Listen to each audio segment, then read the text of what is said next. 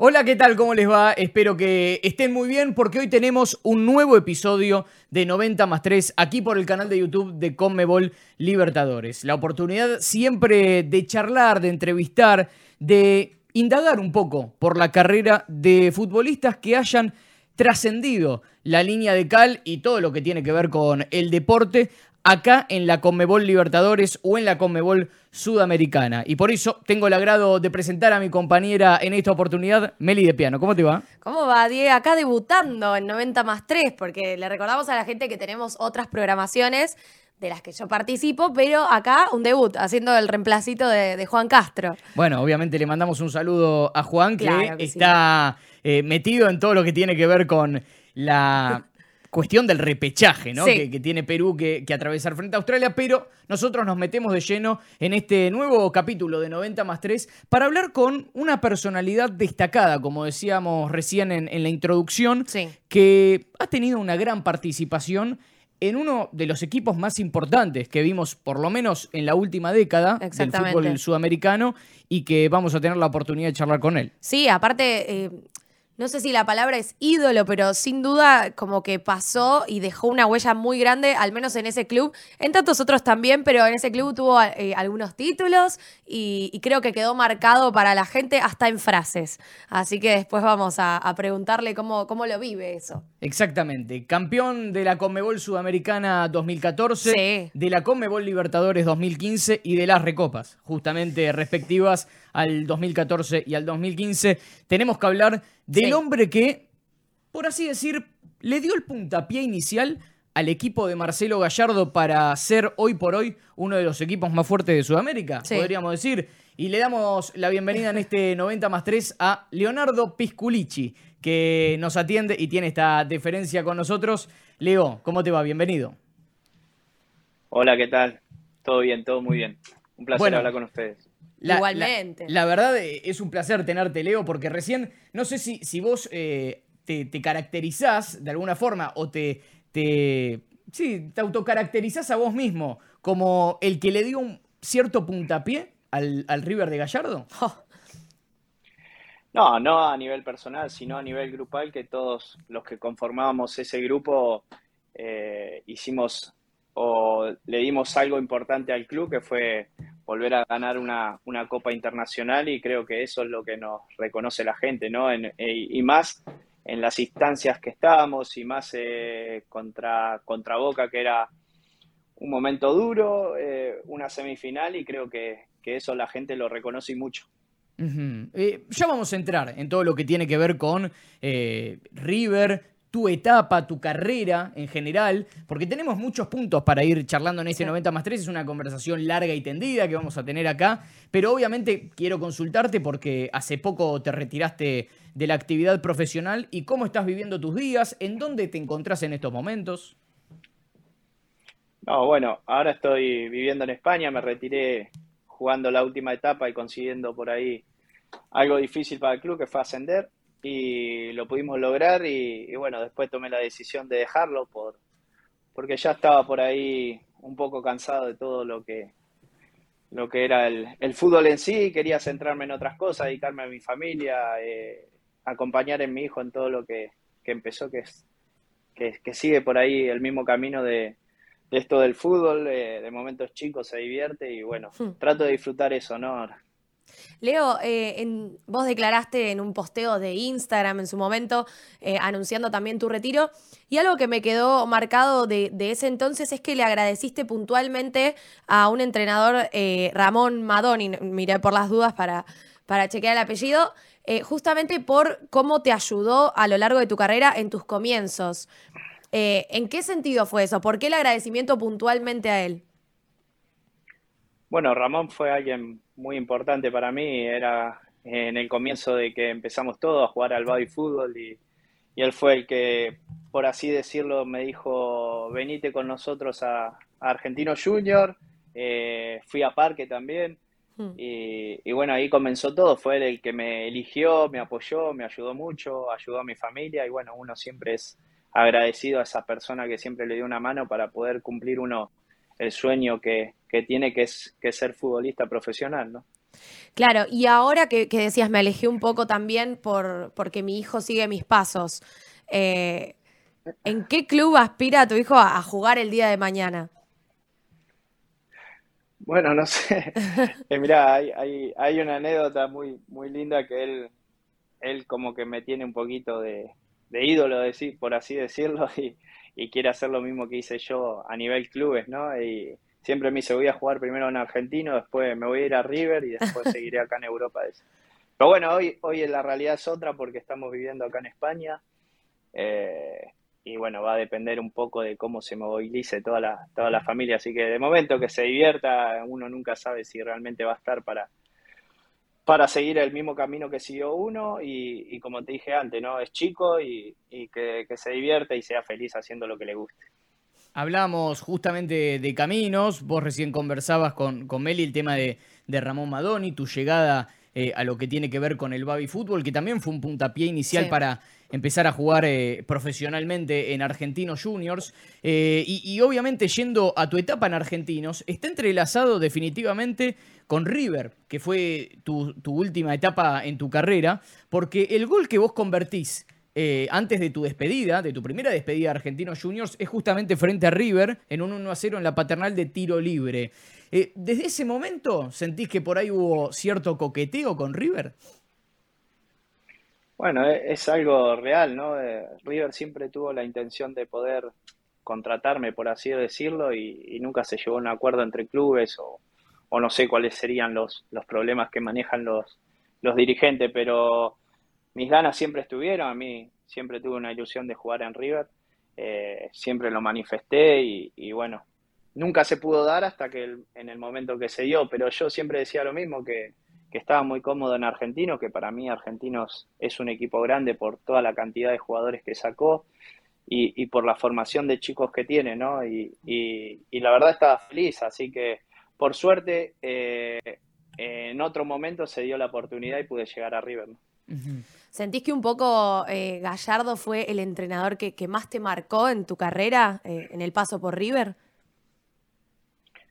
Sí, fue muy importante. Yo digo que eh, el Vichy Borghi también fue muy importante porque era alguien donde yo interactuaba y, entendía muy bien lo que él me pedía, ¿no? Y, el Vichy también fue alguien muy, muy importante, Chiche Sosa, pero Marcelo tuvo, tuvo algo algo especial que, sacó por ahí lo mejor de uno, ¿no? Y, lo pude demostrar dentro de la cancha y eso, eso es bueno, cuando se, se concreta todo es, es todo más lindo todavía.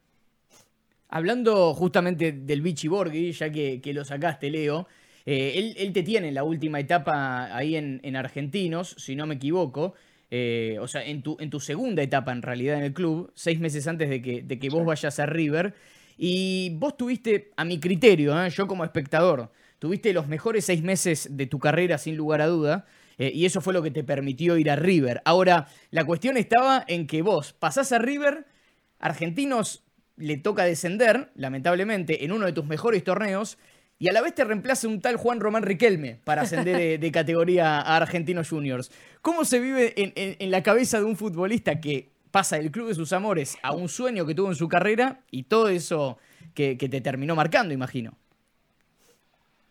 Sí, eh, en su momento cuando se daba la vuelta de, Román y del Lobo Ledesma, yo ya estaba eh, hablando con River, eh, era una posibilidad que existía real y, y, en mi cabeza no voy a, no puedo, no puedo mentir en esto, era querer, querer, querer ir a jugar a River, que era cumplir por ahí un sueño, ¿no? Y, también era una lógica, porque si llegaba Román, ¿de qué iba a jugar? Entonces, eh, quedaba, quedábamos los dos.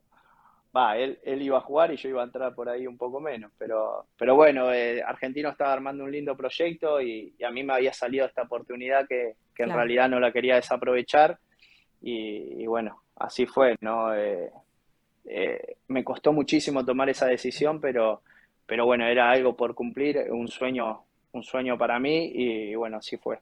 Traté de, hacer todo lo posible para poder llegar. Sí. No, algo que me llama la atención es que obviamente el sueño de casi todos los jugadores debe ser jugar en River, jugar en Boca, ir a, clubes grandes donde obviamente tenés más exposición, más llegada también para irte afuera. Eh, algo que quizás en vos quedó como muy marcado, eh, claramente vos te acordarás, es el relato de, de Rode Paoli en, aquel partido ante San Lorenzo, que viva el, fútbol Pisculichi y que después se fue eh, también, bueno, en un partido contra Boca y ya quedó como marcadísimo en la historia para River, incluso para hasta Rington de teléfono. ¿Cómo viviste vos ese, ese momento eh, de quedar también de esa manera marcado en la historia de River?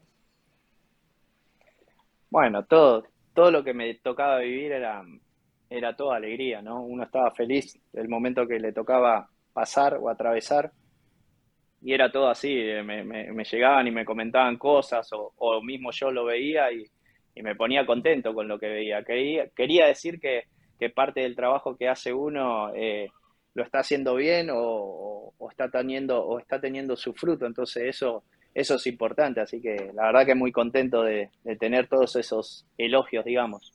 ¿Y fue el pico de tu carrera, River? ¿O, crees que, estuvo en otro lado?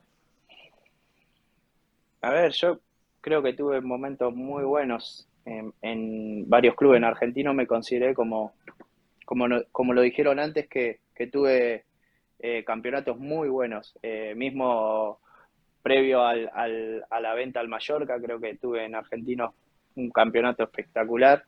Y River hizo que, como así decirlo, poner la, frutilla que le faltaba al postre, ¿no? Porque, porque ganamos todo, porque se consiguió los objetivos que, que nos habíamos pretendido y, se dio todo y, por suerte tuve la posibilidad o la, o la suerte de, de, estar en momentos justos y, y, bueno, más que nada porque a nivel grupal se consiguió el objetivo que eran conseguir y, ganar las copas internacionales, ¿no?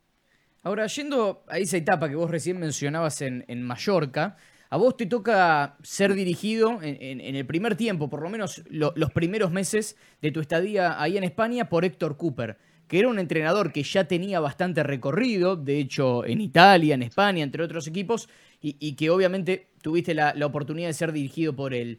Eh, ¿Qué tenía de especial Héctor Cooper? La verdad que un entrenador con mucha experiencia, pero es real que cuando llegué, eh, bueno, llegué de la mano de él y él renuncia a los dos, tres partidos de, haber llegado. La verdad que eso complicó un poco porque cuando te quiere un entrenador y, luego y luego se va es volver a, rendir el examen de nuevo, ¿no? Entonces eh, se tuvo que ir por, por situaciones que él decidió, a pesar de que él era muy querido acá en, en Mallorca y, la verdad era un entrenador que lo pude tener muy poco, pero ya mostraba la experiencia y, todo lo que él había, había, por así decirlo, su experiencia con grandes jugadores y, para mí era toda una experiencia y aprender, ¿no? Ahora, esa, esa experiencia por ahí corta en la que definitivamente tuviste que rendir un examen y, por ahí optaste por, por terminar yéndote al tiempo que, que llegaste ahí a España. Eh, a vos te toca pasar por la Liga Catarí mm. por cinco temporadas, nada más y nada menos, en una liga que hoy por lo menos para el fútbol sudamericano, hasta que llegó la oportunidad que en 2010 supimos que iba a ser el Mundial en Qatar, eh, era una liga bastante exótica para ir a, jugar. Eh, ¿Cuál fue tu sensación de, país que te encontraste en Qatar y, y esos cinco años? En esos cinco años, ¿vos viste que Qatar era un país preparado como para recibir una cita mundialista? Bueno, es verdad que el primer año que, llegué me costó, como cualquier tipo de cambio que le toca a cualquier futbolista, ¿no? Eh, el primer año fue, fue complicado, después pude acomodarme con mi familia, me trataron súper bien y ya se veía que el país estaba creciendo en, todo tipo, de construcción, en, el fútbol, eh, contrataban jugadores de nombre, eh, no sé, nacionalizaban algunos jugadores eh, africanos para que la liga sea más competitiva y, la verdad fueron creciendo y hoy demuestran que están a la altura de poder dar un buen mundial como el que se va a dar ahora en, noviembre, ¿no? Claro. Te quería preguntar, eh, Leo, en tu paso por bueno, por los equipos de afuera, fuera de lo que, de lo que fue Latinoamérica en general, ¿Hay una cuestión de, algo icónico con la Conmebol Libertadores? ¿La, consumen? ¿Les interesa? ¿Te preguntaban a vos sobre, sobre tu paso por, por la Libertadores, por la Sudamericana? ¿O no, no es tan como nosotros consumimos quizás el fútbol europeo? ¿No pasa tanto así? Bueno, sí, cuando hay, hay choques de partidos muy importantes como se, se, daban como River Boca, todo el mundo sabe de ese tipo de partidos, ¿no? Eh, o no sé, si se da con equipos grandes, River Flamengo, me acuerdo que lo vieron todos, eh, hmm. eh, cosas así, esos tipo de eventos creo que, que, el mundo lo ve. y sí, te preguntan, o saben, el que viene a jugar ahora fue campeón de, por ejemplo, el último tiempo acá en, en Burgos, se sabía que uno era que había logrado títulos o de dónde venía y todo este tipo de cosas. Pero, pero sí, creo que ese tipo de eventos se, sabe en todos lados, ¿no? Perdón, igual eh, eh, respecto al Burgos, imagino que también se sabía porque había un dirigente ahí importante que, que, también estaba ligado a la historia de River, ¿no? Claro. Ya, seguro, seguro. Habrá hecho él mismo la, propaganda, ¿no? Exacto, claro. Está muy bien. Estamos hablando, obviamente, de Antonio Caselli, que, que estuvo presente en las últimas elecciones eh, en River, ¿no? Ahora, ¿y vos recordás cuál fue tu, primer partido eh, en Conmebol Libertadores? Eh, la verdad, el primer partido... O el primero que te marcó también.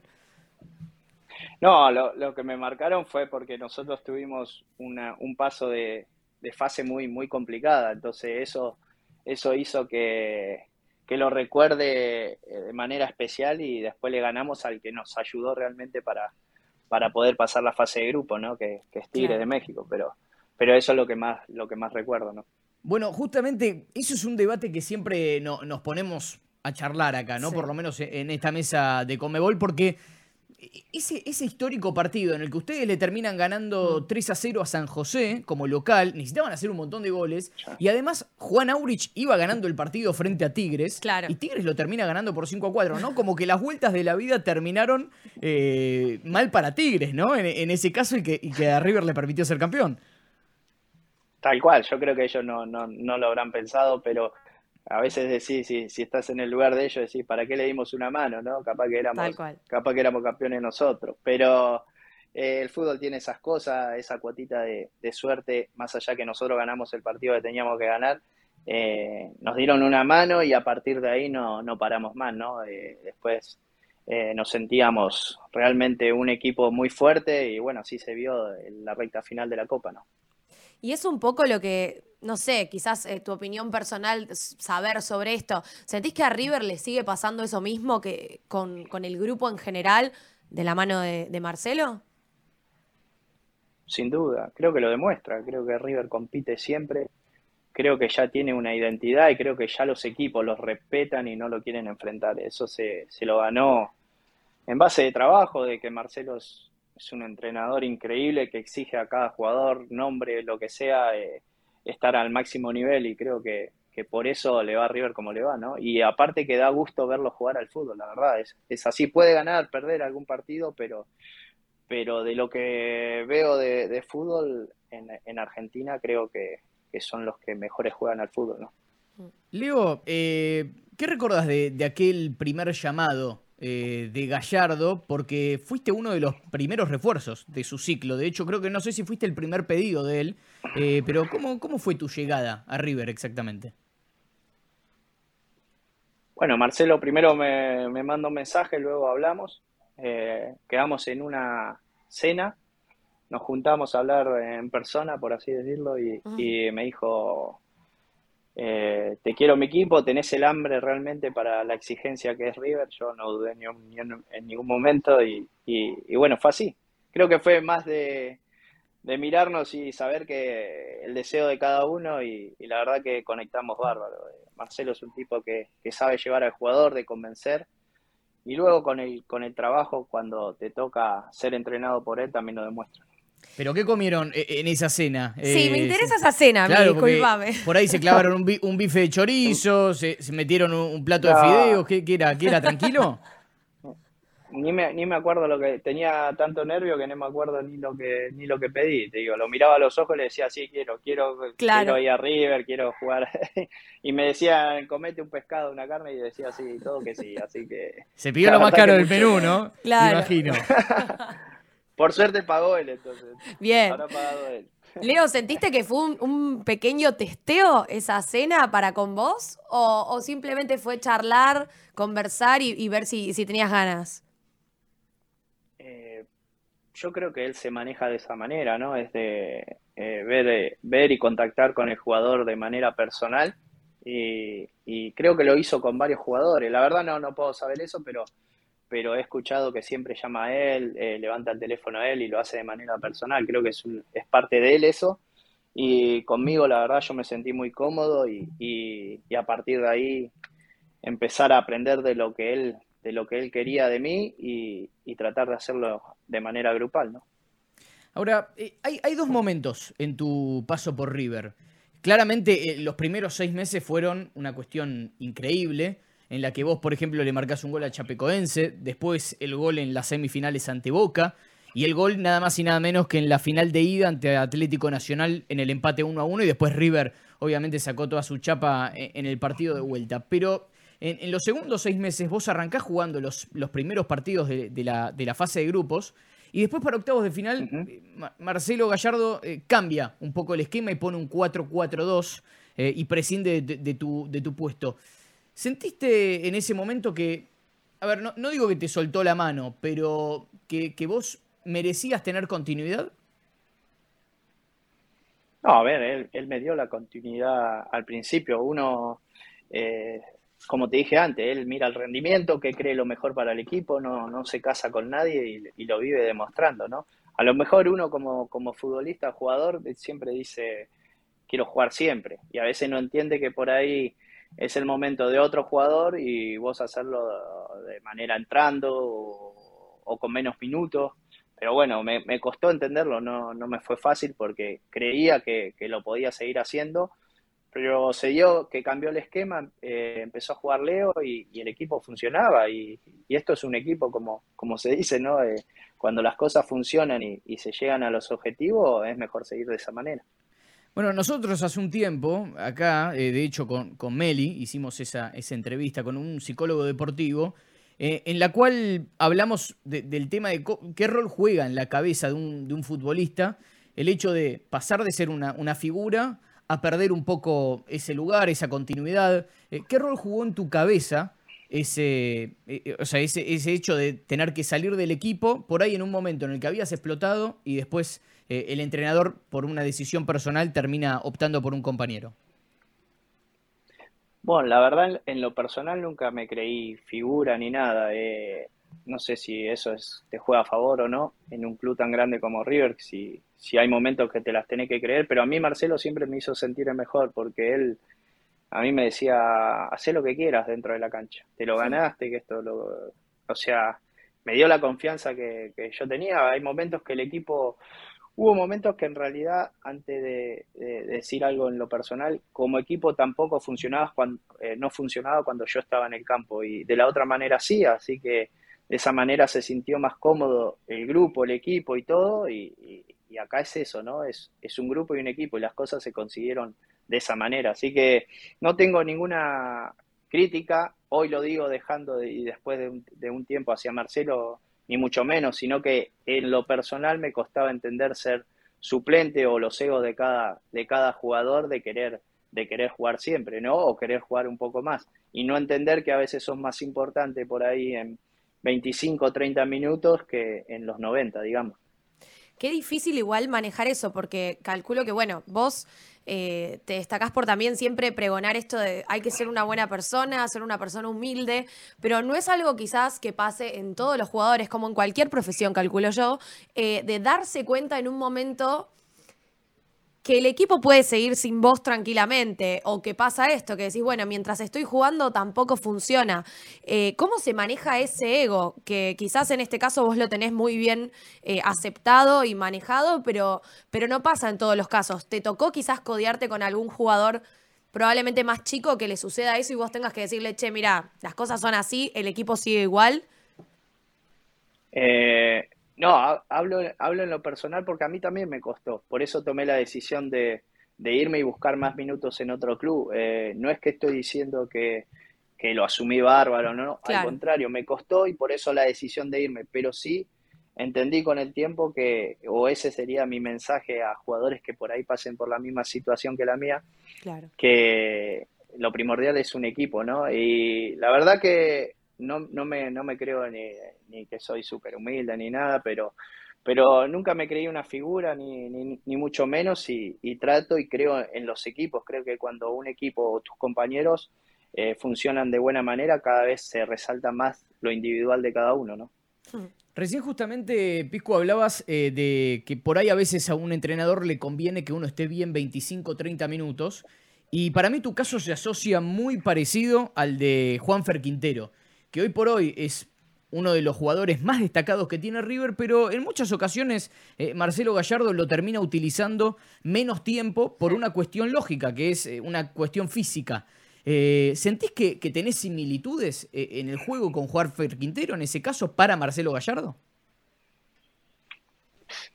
no, no lo sé. Yo creo que cada jugador es diferente. Juanfer tendrá sus características, yo las mías. Marcelo no sé lo que, lo que pensará sobre él. Yo digo que en mi caso a mí me dio siempre la oportunidad de ser titular. En su momento la perdí por rendimiento y no por otra cosa. Y, la verdad que más allá de eso, siempre en el momento que estuve me sentí importante porque hubo partidos que me ha puesto de titular y he rendido de buena manera y sin embargo siguió en otro sector eh, jugando con, con, doble, doble volante, ¿no? Leo y no sé, el Colo o algún otro. Pero, pero nunca me sentí, digamos, de, eh, mal por ese motivo, ¿no? Leo, es una eh, apreciación personal, pero ya te veo como plantado desde otro lugar, viendo el fútbol claramente ya desde afuera, obviamente ya a un año de, haberte retirado casi. Em, quería saber si tenías ganas de, de incursionar como, como técnico y si es así, ¿en qué club lo soñás? Eh, estoy haciendo el curso, eh, pero no, no creo estar, no, no creo estar eh, a lo mejor preparado, necesito tiempo, pensarlo bien.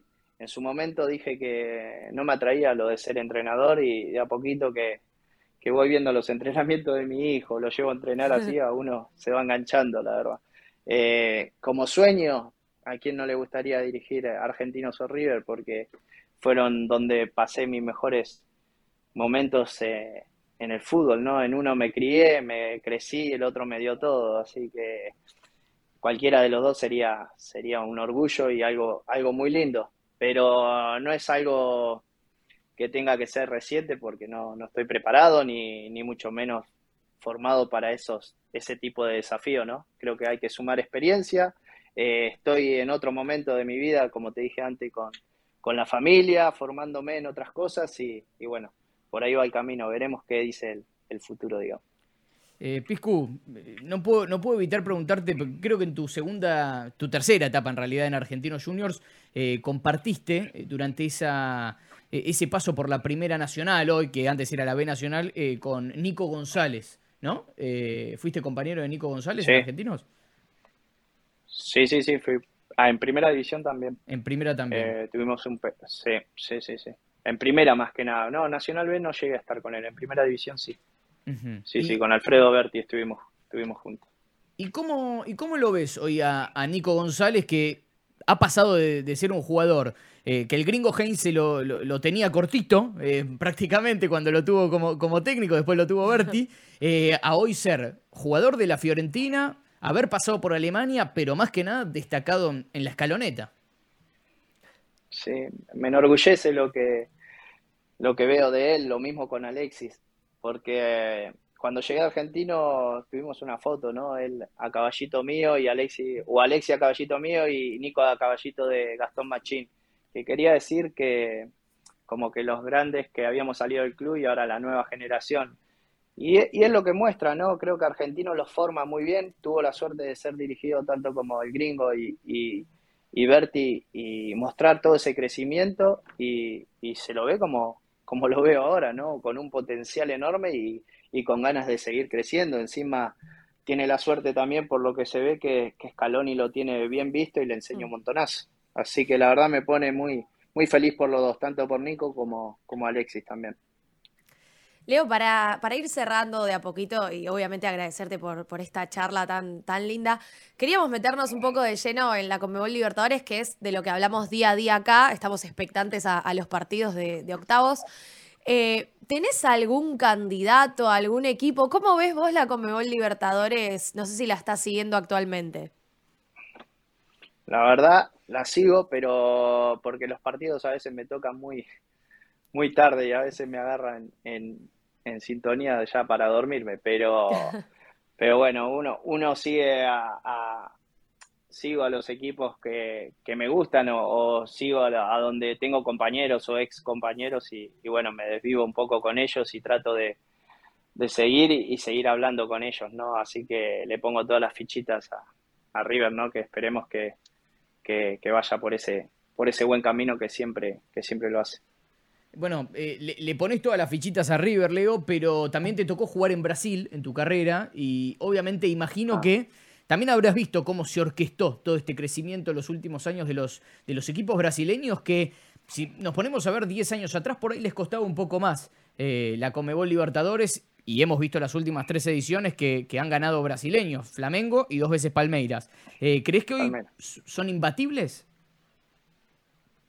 No, yo creo que en el fútbol no, no hay imbatibles. Eh, esto es fútbol y, se demuestra en cada partido que se ve. Cualquiera le gana a cualquiera. Es verdad que tiene grandes jugadores y ya con la experiencia que viene en este caso el Palmeiras de, ser eh, el último campeón, ¿no? Eh, pero bueno, le pongo mi ficha porque arriba porque conozco al entrenador, porque conozco a algunos compañeros y porque me encanta cómo juegan. Es verdad que el Palmeiras también hace las cosas muy bien pero bueno, se verá. Es un, es un torneo tan difícil que, es difícil eh, eh, elegir y, inclinarse por alguien, ¿no?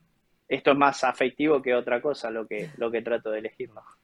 Bueno, y justamente eh, dijiste la palabra clave, porque acá nosotros estiramos cerrar, a partir de, la, de las últimas entrevistas que pudimos hacer en 90 más 3, con, una pregunta que va más por ahí a, lo interno, a lo personal, a lo propio, o por ahí a, algo que te haya marcado. Eh, y el lema de la Comebol Libertadores es la gloria eterna. La tenés ahí atrás. Exactamente, que, la tenemos acá atrás. Eh, ¿Cuál fue la gloria eterna de, Leonardo Pisculici? Y sin duda haber salido campeones con, con Tigres fue algo, fue algo increíble, fue el sueño de cualquier jugador, porque me ha tocado ser más protagonista por ahí en la Sudamericana, pero en la Libertadores y poder estar tan cerca de, besar esa copa que es tan difícil de conseguir, porque fue, fue algo único el momento, el poder eh, ser protagonista también en esa final de tirarle un centro al Messi que, y que termine en gol, eso eh, tengo la posibilidad de ver un video, mostrarle a mi hijo y, ver los festejos, los abrazos, me quedo con ese momento que es único, ¿no?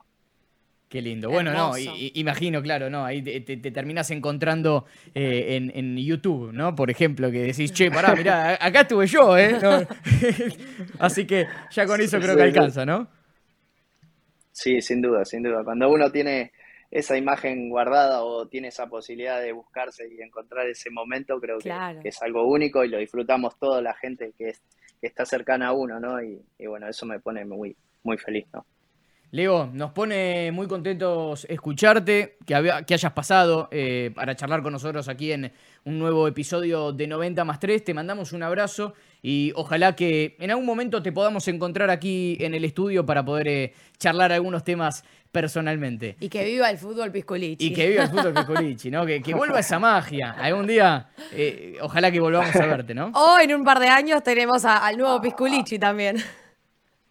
Eh, ¿por qué no? Eh, qué sé yo. Veremos acá en el futuro qué, qué pasa. Pero un placer hablar con ustedes y la verdad que muchísimas gracias por esta entrevista.